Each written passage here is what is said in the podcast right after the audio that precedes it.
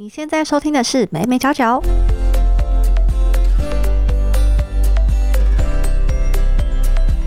Hello，这里是美美角角，我是 Hedy。如果你是第一次收听这个节目的话，我们主要是在分享一些媒体还有行销的议题。今天的单元呢是美新闻，照例帮大家选择了六则有关于科技媒体跟行销的新闻。科技的部分要跟大家分享的是可以挂在脖子上的 VR 设备。以及 Roblox 的新内容遭受批评，这是上礼拜科技界发生的两则新闻。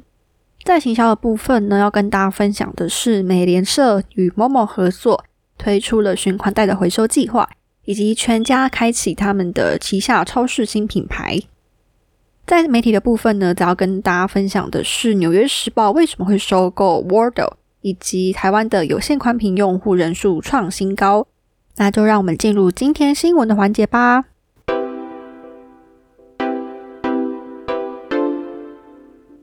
第一则科技新闻，我们要来看到的是挂在脖子上的 VR 设备。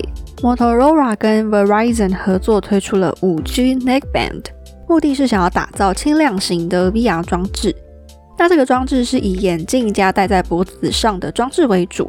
这个戴在脖子上的装置呢，有一点像手机。作用呢，主要是希望说能够把电池啊、通讯设备都移转到脖子上来，减轻眼镜的重量，就是一个分开戴比较不会肿的概念。那不过目前呢，这个眼镜的价格还有发售日期都没有公布。那这两间公司也表示说，目前致力于 AR 跟 VR 的应用程式当中，详细的细节呢会在接下来的几个月再和大家宣布。那第二，怎么看到的是 Roblox 新内容遭受批评。Roblox 它是一款线上的游戏平台，同时也是创作的系统，可以提供使用者来创作各式各样的游戏。那因为说可以去创造属于自己的世界，同时能够跟其他玩家及时互动，又被称作是最初的元宇宙。那这个平台呢，同时也是世界上最受孩童欢迎的游戏平台。根据 Roblox 表示说，近三分之二九到十二岁的美国孩童都有在使用 Roblox。那为什么这个平台会遭受批评呢？原因是因为这个平台上出现许多和性有关的游戏，玩家呢常常在虚拟世界当中毫无顾忌的谈论性，甚至呢利用虚拟化身来进行虚拟性爱。那通常这个游戏呢仅存在不到一小时，那它就是短暂存留在这个平台当中，去规避 Roblox 的规管。那 Roblox 目前就是一个比较被动的状态，就是有看到才抓。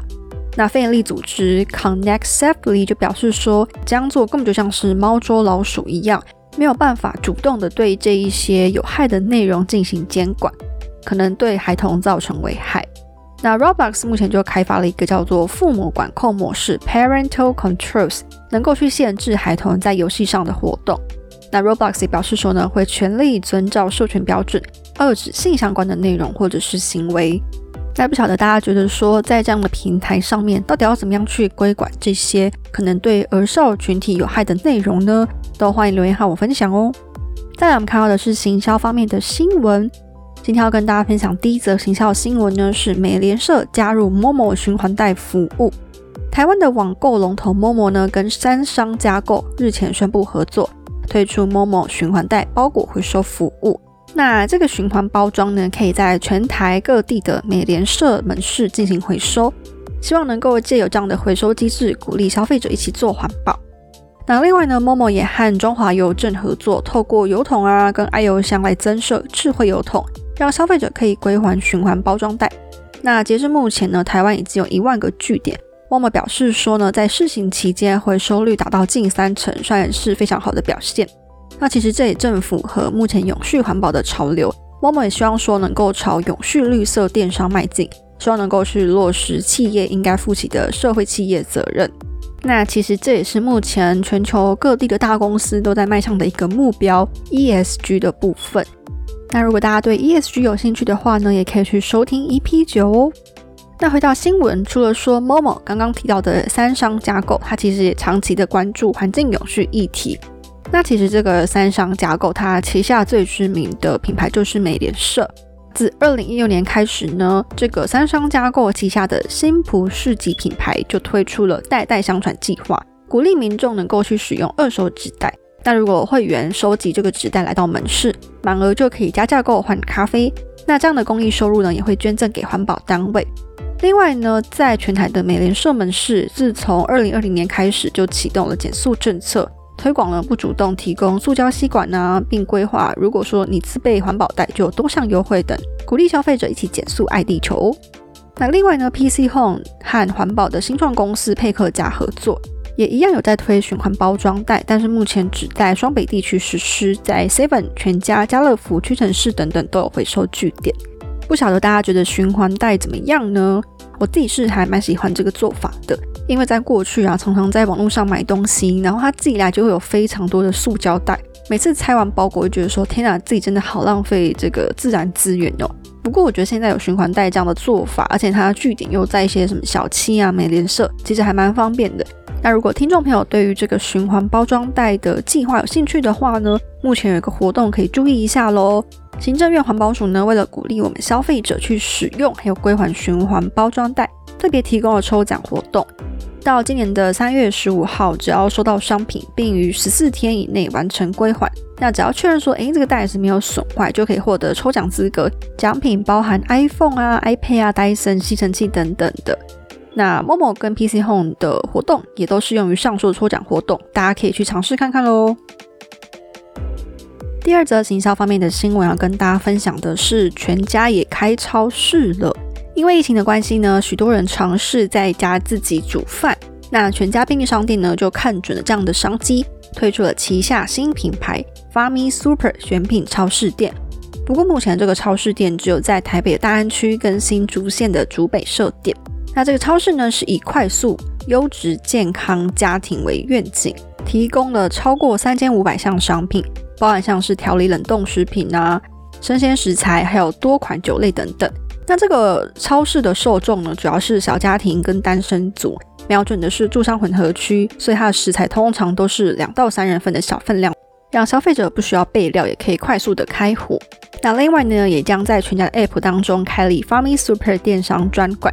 让民众呢可以从手机一键下单，那到底全家将如何跟超市做出区别度？我想我们可以持续来观察，毕竟呢是便利商店买的，可能会真的比超市还要贵一点。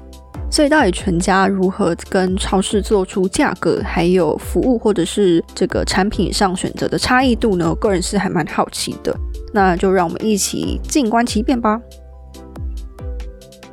最后，我们来看到的是媒体的新闻。那媒体的第一则新闻要跟大家分享的是《纽约时报》为什么收购 Wordle。纽约时报呢，它日前花费了百万美元收购 Wordle，目的呢是希望说能够扩展自家的媒体版图，希望能够在二零二七年达到一千五百万的数位订户。那 Wordle 是什么呢？它是一款网络猜字游戏。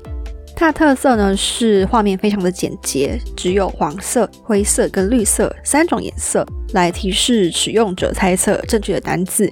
那加上它这个游戏也非常的具挑战性，一天也只能够解一题。这样的特色呢，让它在二零二一年十一月开始受到瞩目。那我觉得这个游戏很有趣的是，它的单字就只能有五个字。所以每天我在玩的时候就觉得哦，好难哦，到底要怎么样才可以想到只有五个字的单字呢？如果你有玩这个 Wordle 的话呢，也欢迎跟我分享你的想法哦。那为什么纽约时报要去收购 Wordle 呢？其实纽约时报近年来不断的尝试数位转型，比如说他们在二零一一年的时候建立了付费墙制度，也就是你要缴费才可以看他们家的新闻，或者是利用科技辅助新闻报道，比如说三百六十度的 VR 影片。那这礼拜五的专题呢，刚好是跟大家介绍 VR，所以请大家一定要准时收听喽。那另外呢，这个纽约时报也透过多角化的经营方式来扩展收入，比如说推出有声书啊、数位食谱等不同的订阅方案，来增加订户对于纽约时报的粘着度。那其实早在先前，纽约时报就有推出填字游戏，那用户也非常的喜欢。这次收购 Wordle 呢，有望去吸引更多填字游戏的爱好者，来增加它的多元收入喽。最后一则新闻呢，是台湾的有线宽频用户人数创新高。ACC 公布二零二一年固网宽频用户的统计数，全台湾总宽频上网用户达到六百二十五万，相较于前一年呢，增加了百分之四点八。NCC 认为说，这是因为疫情期间导致居家网络的用户需求提升，那有线电视宽频用户也逐年增加，已经达到全国宽频用户的百分之三十六点四。NCC 的主委就表示说，虽然近年来有线电视出现了减线潮，就是说大家好像都不太想要再订有线电视，跑去看串流媒体了，但是呢，对有线电视的营运影响并不大，因为目前有线电视一居的频宽一年租金就高达千万。也逐渐成为有线电视稳定的收入来源之一。那以上就是今天的分享啦。如果你喜欢今天的内容呢，可以帮我订阅，就不会错过最新的一集。也欢迎帮我评分、留言，告诉我你的想法。那另外呢，也别忘记追踪我的 IG，我的 IG 是 Media Corner，会把链接放在资讯栏。那我们就这礼拜五见啦，拜拜。